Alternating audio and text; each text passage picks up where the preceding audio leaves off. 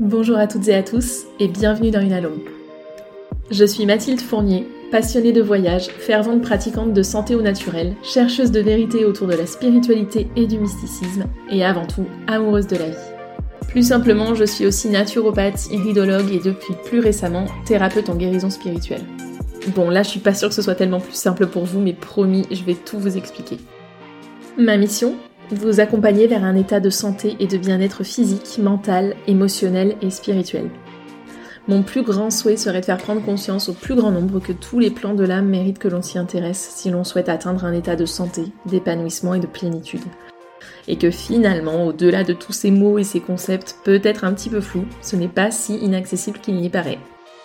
À l'image de l'unalome, symbole bouddhiste de la quête spirituelle et personnelle vers le bien-être ultime, ce podcast sera, je l'espère, un message d'espoir et une inspiration, une motivation pour chacun d'entre vous à prendre soin de tous les aspects de votre âme afin de surmonter et d'appréhender chacun des défis de la vie, de vous transformer progressivement et ainsi d'atteindre l'harmonie et la réalisation de soi au travers de récits de voyages autour du monde, mais aussi et surtout à l'intérieur de soi, de retours d'expériences mystiques et spirituelles, d'interviews autour des techniques de santé sous toutes ses formes, de partage d'apprentissage, de clés et d'outils qui ont fonctionné pour moi, mais aussi pour d'autres, ou encore d'anecdotes d'éveil spirituel.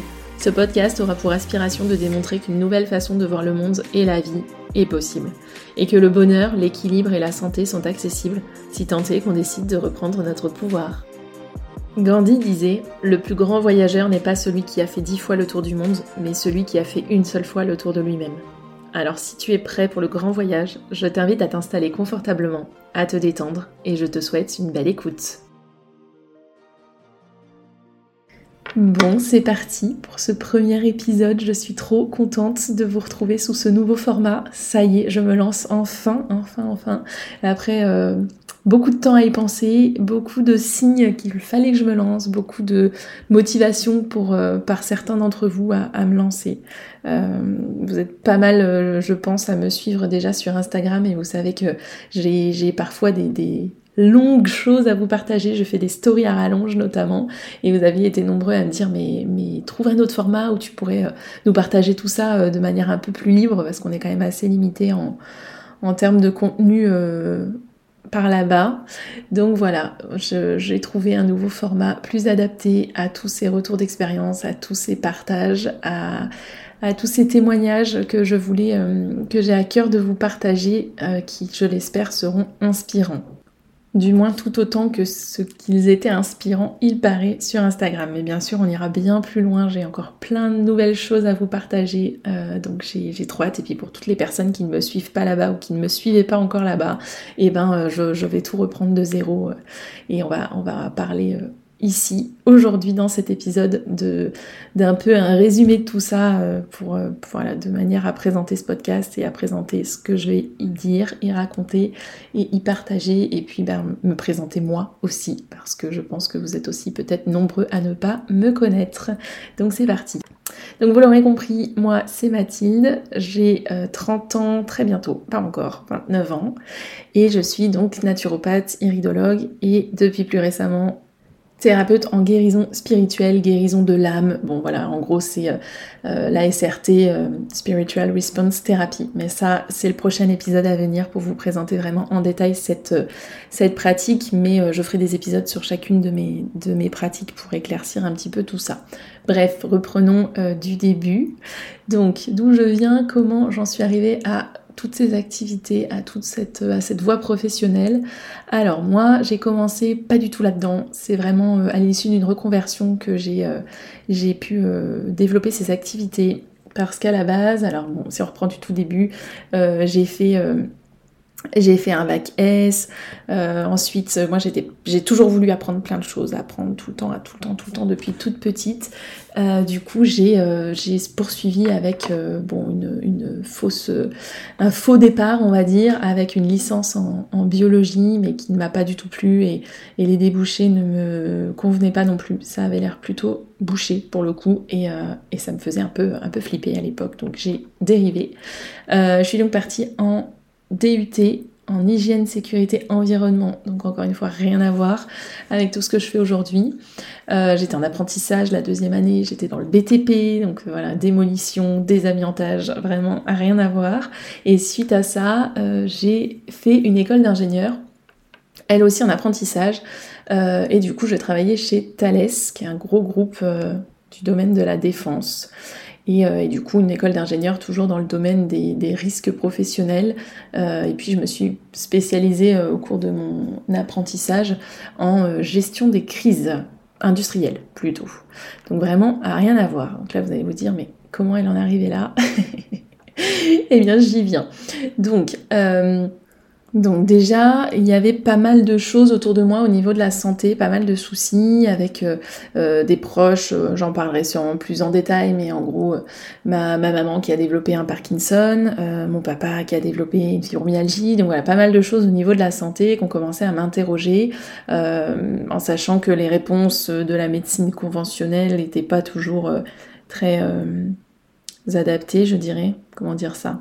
C'est pas du tout une guerre, encore une fois, je suis naturopathe, mais je suis pas en guerre avec la médecine conventionnelle, bien au contraire. Si vous pouvez travailler main dans la main, ce serait formidable. Mais euh, bon, en tout cas, à l'époque, j'ai commencé à me questionner parce que je voyais bien que ça apportait pas toutes les réponses. Ce pan de la médecine euh, n'apportait pas toutes les réponses, donc ça a commencé à me questionner. J'ai commencé moi aussi à avoir des soucis. Ça, j'en parlerai aussi euh, plus longuement, mais tout ce qui était, euh, euh, c'est vraiment un peu plus intime, mais disons plein de mycoses à répétition, mycoses vaginales, des soucis de ce genre-là. Par la suite, beaucoup de stress, de choses comme ça. Donc j'ai commencé à développer aussi une candidose, ce qui m'a amené à, me spécialiser dans ce domaine-là, entre autres en naturopathie. Bref, et, et, du coup voilà, j'ai commencé à me poser des questions, à chercher d'autres solutions euh, et surtout à me passionner pour ce sujet-là. Donc je passais beaucoup de, mon temps libre euh, à, regarder un peu, à lire, à, regarder des choses sur Internet par rapport à la médecine, euh, enfin médecine, entre gros guillemets, tout ce qui était un petit peu alternatif. Et vraiment c'était, c'était passionnel.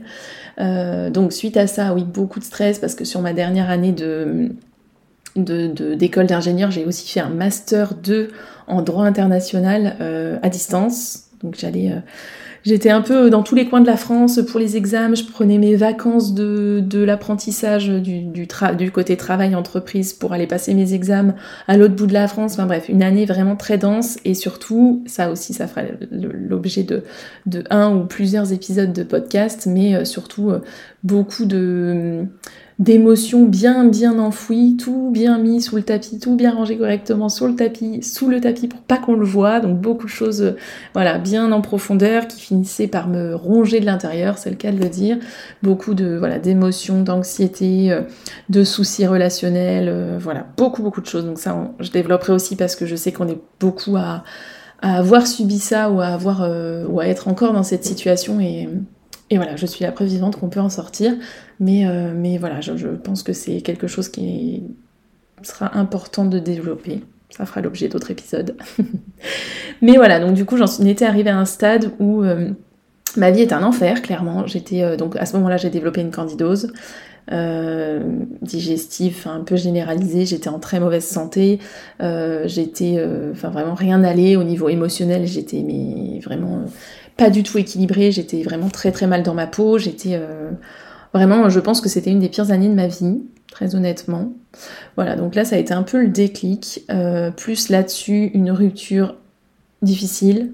Euh, voilà, et du coup, voilà, j'ai touché le fond, on va dire, et puis, bah, du coup, candidose digestive, et là, je, je n'ai trouvé aucune aide du côté de la médecine parce que, bah, en fait, c'est un souci d'hygiène de vie, donc et de, de lié au stress, lié à tout un tas de choses. Donc si on ne change pas son hygiène de vie, il n'y a aucun médicament qui pourra aider pour la candidose digestive. Alors là, je ferai peut-être des épisodes sur le sujet, sinon il y en a pas mal sur ma chaîne YouTube aussi, vous avez le lien dans ma description, mais c'est un sujet que j'ai pas mal abordé. Euh, mais voilà, du coup, je ne trouvais pas de réponse. Donc là, pour le coup, ça a été un déclic pour vraiment chercher des solutions par moi-même. Donc ça m'a pris du temps, plus de temps que si j'étais allée euh, consulter euh, bah, une naturopathe. Mais euh, j'en avais consulté une, mais je n'ai pas trouvé les réponses non plus parce que... En général, les naturopathes partent vers le régime anti-candidat qui n'est pas du tout adapté. Moi, j'ai une toute autre vision de la chose, mais bon, bref, ça aussi, c'est encore on dérive. J'en ai parlé sur ma chaîne YouTube, j'en reparlerai sûrement ici aussi. Euh, mais voilà, bref, j'avais pas trouvé les réponses, donc je les ai cherchées par moi-même. Je suis quelqu'un de très indépendante en règle générale. J'accepte pas facilement l'aide des autres, même quand je suis au fond, la preuve. Donc euh, même au fond du seau, j'ai voulu chercher par moi-même et j'ai trouvé plein de solutions qui ont fini par me permettre de sortir un petit peu la tête de l'eau et de remonter la pente. Là-dessus, je déjà donc j'avais un gros attrait pour euh, tout ce domaine-là, mais à ce moment-là, j'envisageais pas du tout une reconversion. J'avais un poste euh, qui payait bien, qui était à ce moment-là pas forcément hyper épanouissant, mais bon, j'ai trouvé mon compte. Je venais d'acheter une maison, euh, voilà, afin d'investir un petit peu. Les choses suivaient un peu son cours selon le modèle que la société nous montre comme normal, je dirais, mais aucune critique là-dedans. On est beaucoup à avoir ce, schéma-là, et si ça nous convient, c'est très bien, mais arrivé un moment, je commençais quand même à me poser des questions et à me dire que c'était peut-être pas pour moi. Mais bon, à ce moment-là, j'ai aussi, euh, ça m'a aussi permis de mettre plein de sous de côté. Derrière, on m'a fait une super proposition de poste. Euh, donc j'ai accepté aussi. Euh, donc voilà, c'était un CDD qui me devait me, qui devait être prolongé, etc. Donc je savais que derrière j'aurais sûrement un poste euh, encore chez, chez Thales, donc j'étais pas trop inquiète pour l'avenir, euh, sachant que c'est une super entreprise quand même au niveau euh, au niveau des, des, conditions de travail, etc., donc des, des, salaires, etc., donc c'était quand même plutôt pas mal d'avoir pu être embauchée chez eux à la fin de mon apprentissage. Euh, du coup, je valide mon école d'ingénieur, je valide mon master 2, je voilà, aucun souci, tout, tout se déroule euh, comme il faut. Ma candidose euh, commençait à toucher à sa fin, et donc là, je rencontre quelqu'un. ça se passe super bien au début, comme au début de toute relation, je crois. et puis rapidement, il y avait des, des, des petits Ouais, des petits red flags, mais à l'époque j'étais pas du tout. En fait, j'avais eu un schéma relationnel euh, qui m'avait été transmis depuis l'enfance, euh, de, en fait, d'une de, de l'amour qui était en fait une représentation de l'amour qui était très toxique, qui était pas du tout de l'amour. Et donc quand vous avez grandi là-dedans, ça aussi on en reparlera euh, plus en profondeur plus tard, je pense. Mais quand vous avez grandi là-dedans, en fait, votre seule possibilité, c'est d'attirer le même schéma parce que pour vous, c'est la normalité. Et donc, toutes mes relations ont systématiquement été sous ce schéma avec des relations ultra toxiques de différentes formes. Mais euh, en gros, c'était un peu des. Maintenant, je le vois comme ça, mais je le, c'était en fait des petits euh, appels de phare de l'univers qui me disaient c'est pas ça qu'il te faut, regarde comme tu souffres, regarde, on te ghost une fois, deux fois, regarde, on te traite mal, on te maltraite, on te respecte pas. Euh, tu te respectes pas en fait en acceptant qu'on te traite de cette façon.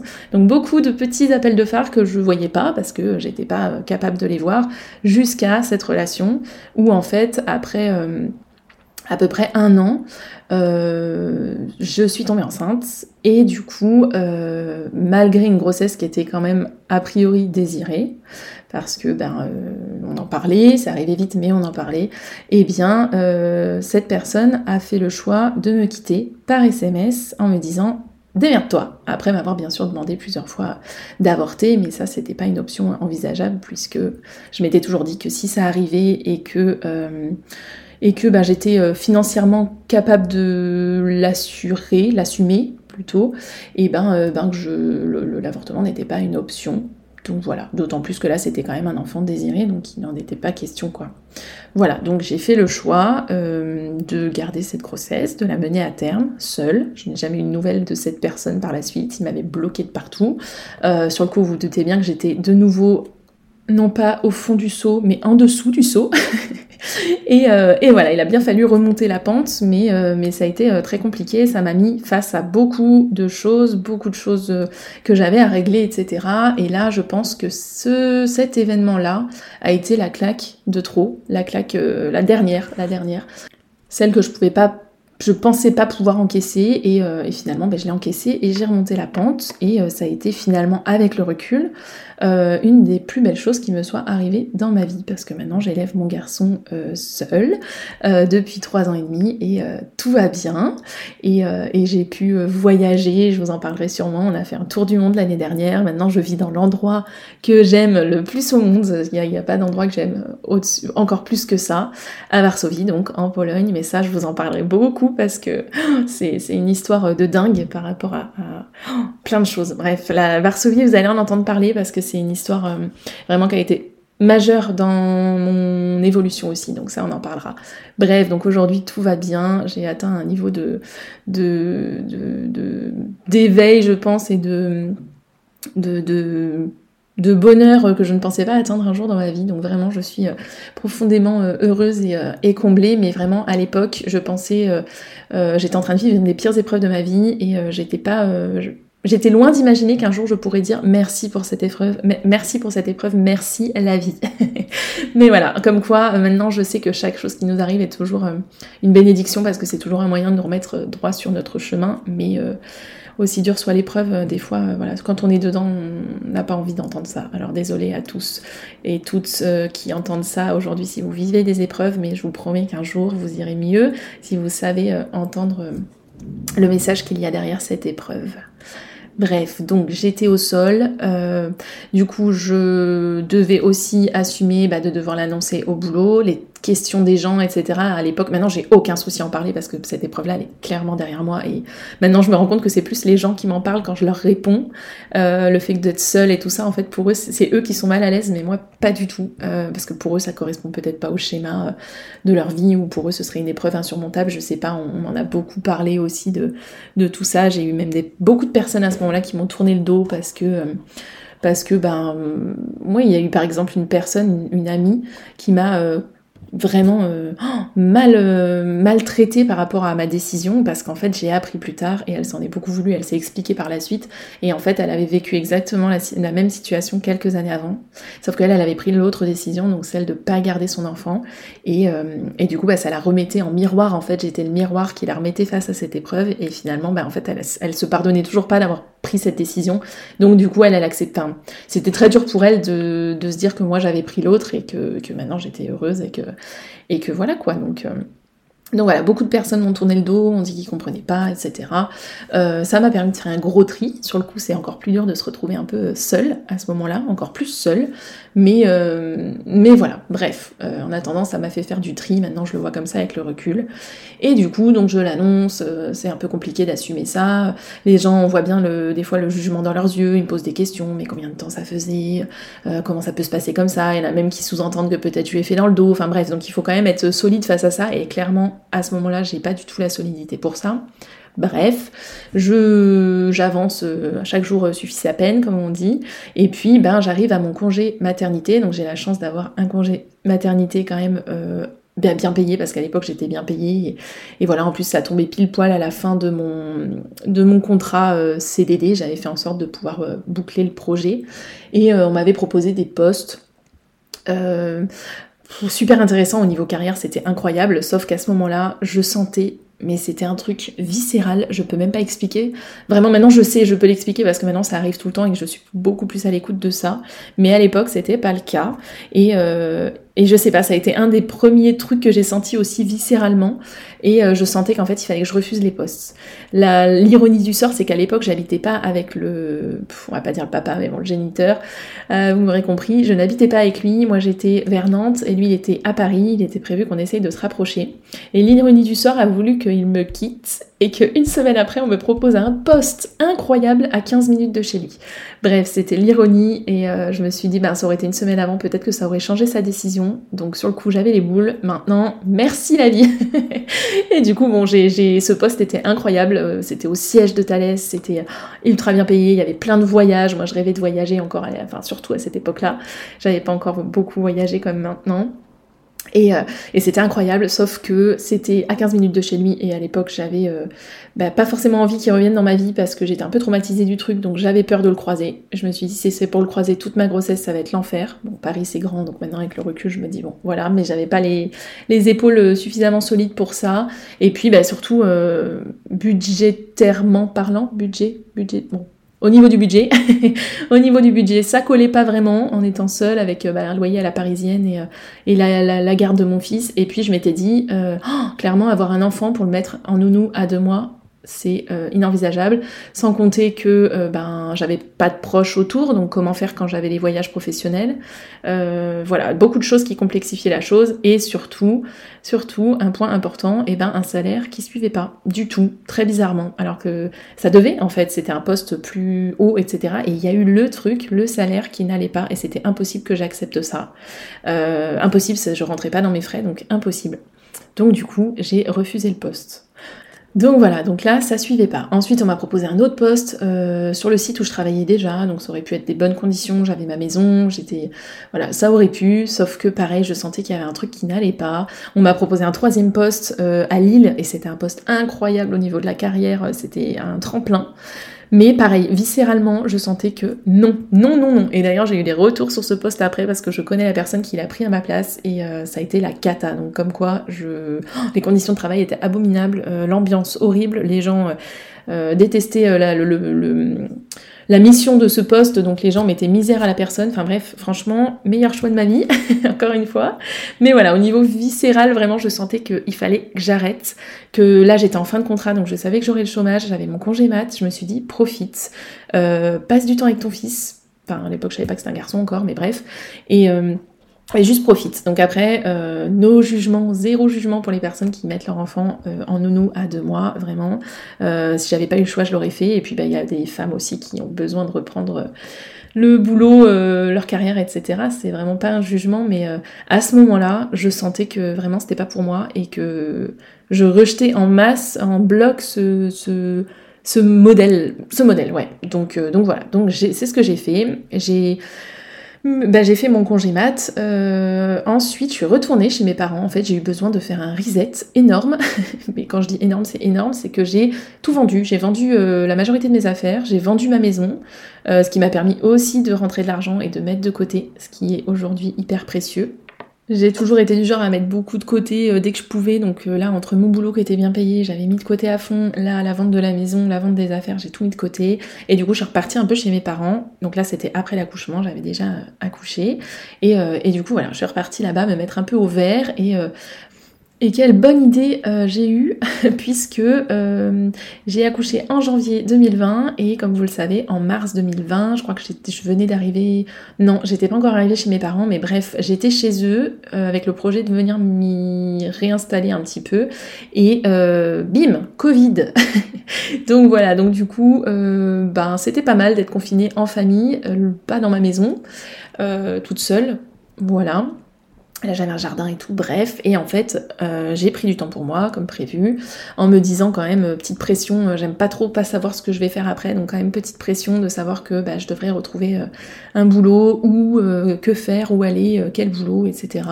Mais j'essayais de pas trop me prendre la tête et rapidement j'ai eu l'idée un peu de me dire que ben, je pourrais très bien me reconvertir et essayer de me mettre à mon compte, sachant que j'avais le chômage, un chômage qui était quand même confortable. Bon là je mettais de côté, même si je donnais un peu je participais aux frais de la maison, mais euh, je mettais aussi de côté à ce moment-là, donc je me suis dit, allez, banco, on tente. Et bien sûr, ce qui me paraissait le plus évident, euh, c'était euh, c'était bah, la naturopathie. Donc, donc voilà, donc j'ai entrepris une formation donc de reprendre encore des études. donc là, je suis partie chez ADNR Formation, j'ai tout fait à distance. Donc ça, j'en ai parlé aussi sur ma chaîne YouTube.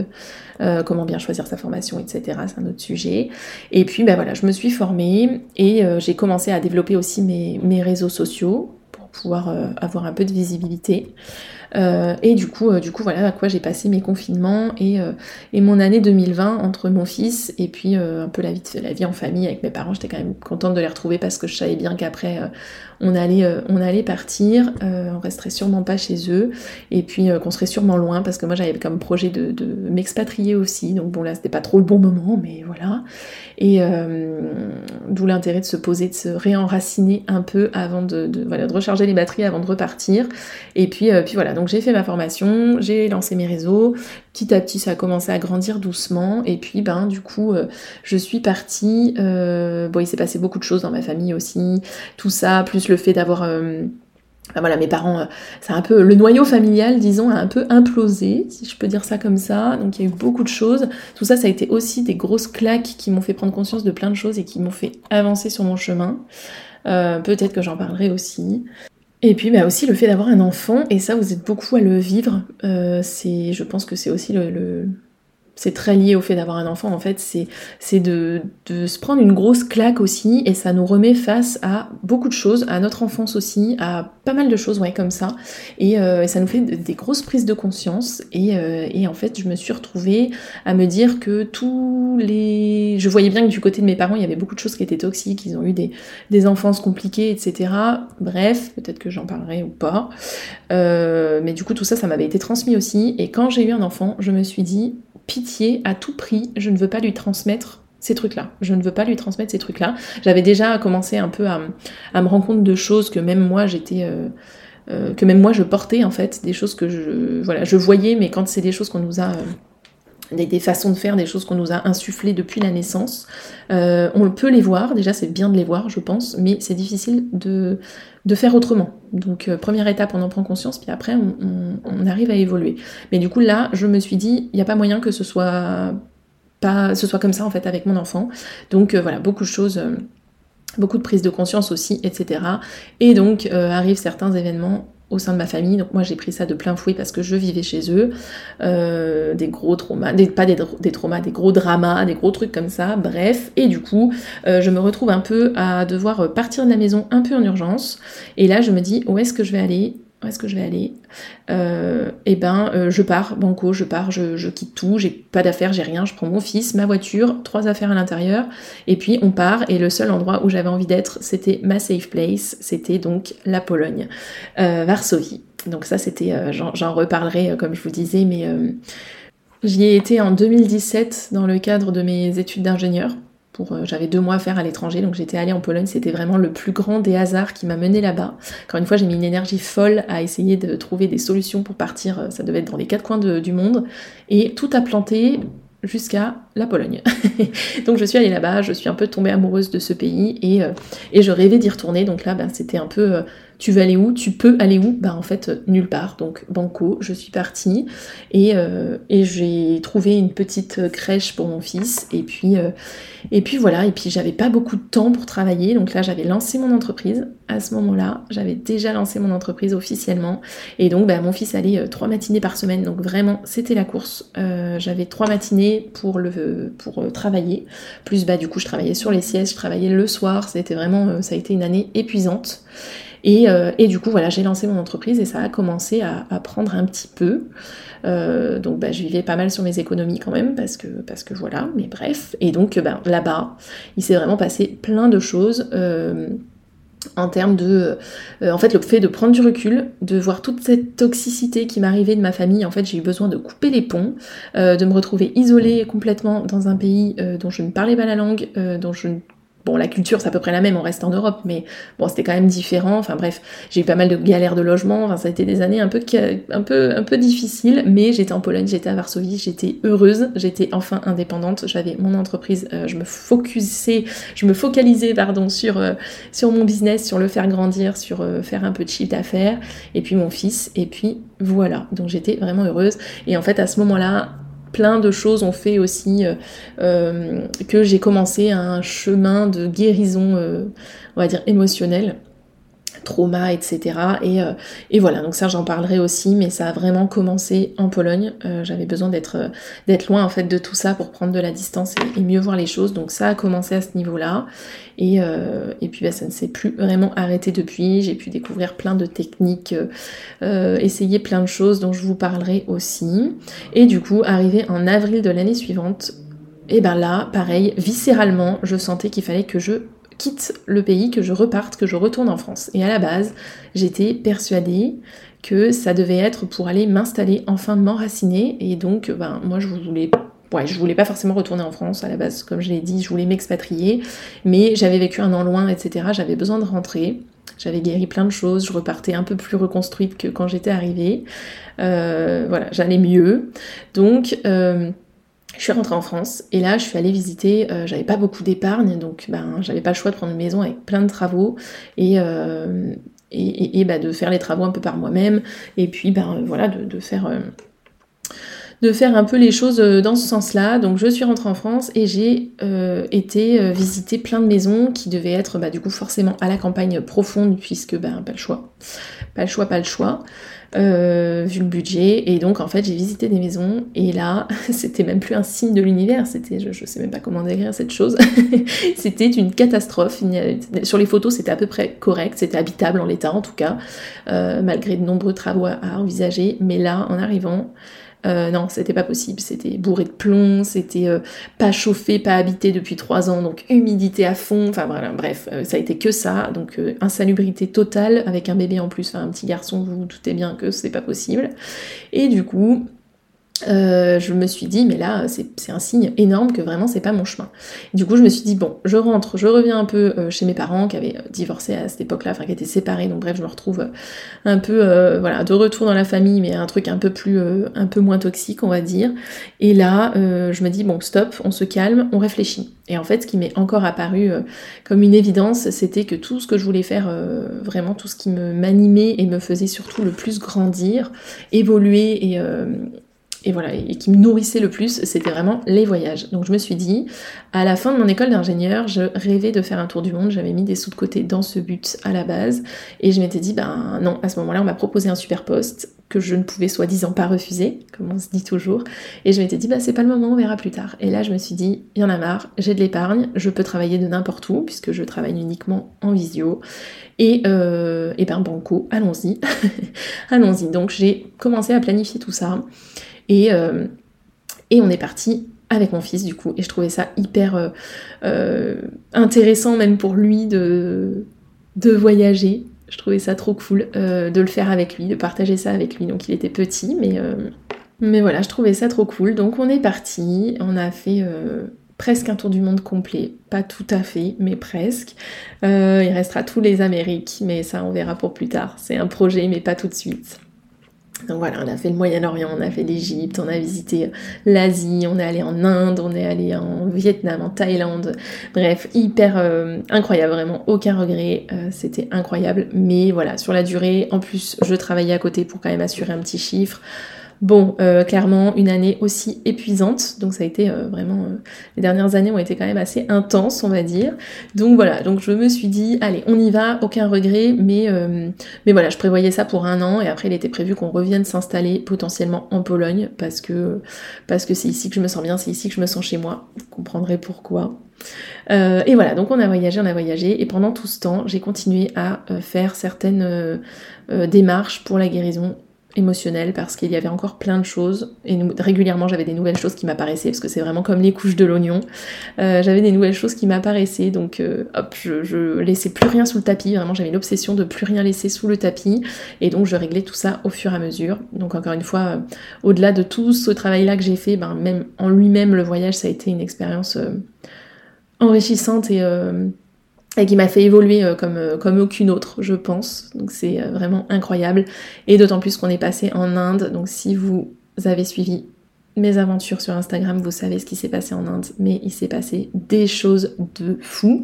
Je vous ferai plusieurs épisodes là-dessus parce que vraiment c'est incroyable. Et, et, voilà, et suite à ce voyage, j'ai développé des capacités un petit peu on va dire, je sais même pas comment appeler ça parce que j'ai pas envie de dire que c'est de la médiumnité, j'ai pas envie de dire que c'est de la voyance, j'ai pas envie d'être assimilée à ce genre de choses parce que ça fait très connoté. Euh... J'ai pas, il y a une espèce de connotation derrière ça, mais bon voilà, bref, je, vous parlerai de tout ce qui se passe pour moi, mais euh, voilà, maintenant je fais passer les âmes, je suis capable d'avoir des informations, euh, je suis beaucoup beaucoup connectée à tout ce qui se passe là-haut, on va dire. Euh, voilà, donc ça, fera l'objet de nouvelles offres qui vont sortir d'ailleurs très très très prochainement parce que suite à ça, du coup, j'ai eu aussi envie euh, de me former un peu plus là-dessus, sur tout ce qui était guérison émotionnelle. Euh, donc, en sachant que j'ai pas parlé de l'iridologie, mais il y a eu aussi l'étape iridologie parce que j'ai lancé des offres. ça, c'était quand j'étais en Pologne la première fois. Euh, j'ai lancé des offres en iridologie, donc ça j'en parlerai aussi, mais euh, du coup voilà, maintenant je suis iridologue aussi, ça fait partie de mes autres pratiques, au-delà de la naturopathie, mais c'est très en lien avec la naturopathie. Et donc au retour d'Inde, j'ai eu euh, besoin aussi à la fin de l'Inde de rentrer en France, me poser, et il était prévu qu'on reparte en Amérique du Sud, Amérique du Nord, et rentrer ensuite pour aller se poser en Pologne. Mais bon, ça s'est pas passé comme ça. Mais bref, du coup, je suis rentrée et pareil, plein de signes qu'il fallait que je reste dans le coin. Donc là, je suis partie euh, avec, euh, avec quelqu'un aussi en, tour d'Europe en van. donc le voyage a pris une tournure qui n'était pas du tout prévue, mais bref, donc ça, c'était vraiment très, très dernièrement. Et, euh, et du coup, j'ai pu, j'ai eu l'occasion de me former à la SRT, dont je vais parler dans le deuxième épisode de ce, podcast. Pardon. Euh, donc voilà, quelque chose qui va me permettre de vous accompagner euh, plus vers la guérison émotionnelle, mentale, spirituelle, euh, en fait guérison à un niveau qui dépasse le plan physique, on va dire. Donc tout ce qui est sur les toutes les guérisons des programmes, des choses qu'on se traîne, qu'on nous a pareil inculquées depuis l'enfance, les programmes, tout ce qui nous limite en fait dans notre vie. Donc bref, j'y reviendrai plus en détail en, deuxième épisode de ce podcast. Mais voilà, du coup j'ai pu me former à ça, chose que je n'aurais pas pu faire si j'avais pas été avec cette personne en van en Europe parce qu'il a pu me garder mon fils pendant que je faisais la formation. Mais pareil, en fait ça a été euh, viscéral, je me suis dit, euh, je pensais me former à la SRT et puis en fait à ce moment-là c'est devenu une obsession. Je pensais le faire plus tard et là euh, non, c'est tout de suite, donc vas-y. Donc j'ai fait les deux séances, tout s'est déroulé comme si c'était déjà planifié depuis là-haut, tout était sur des roulettes, tout s'est bien passé, donc voilà, les offres sortiront bientôt, donc j'en suis aussi arrivée à la SRT parce que j'ai fait des rencontres de personnes qui pratiquaient, euh, etc. Donc ça, j'en parlerai en détail aussi.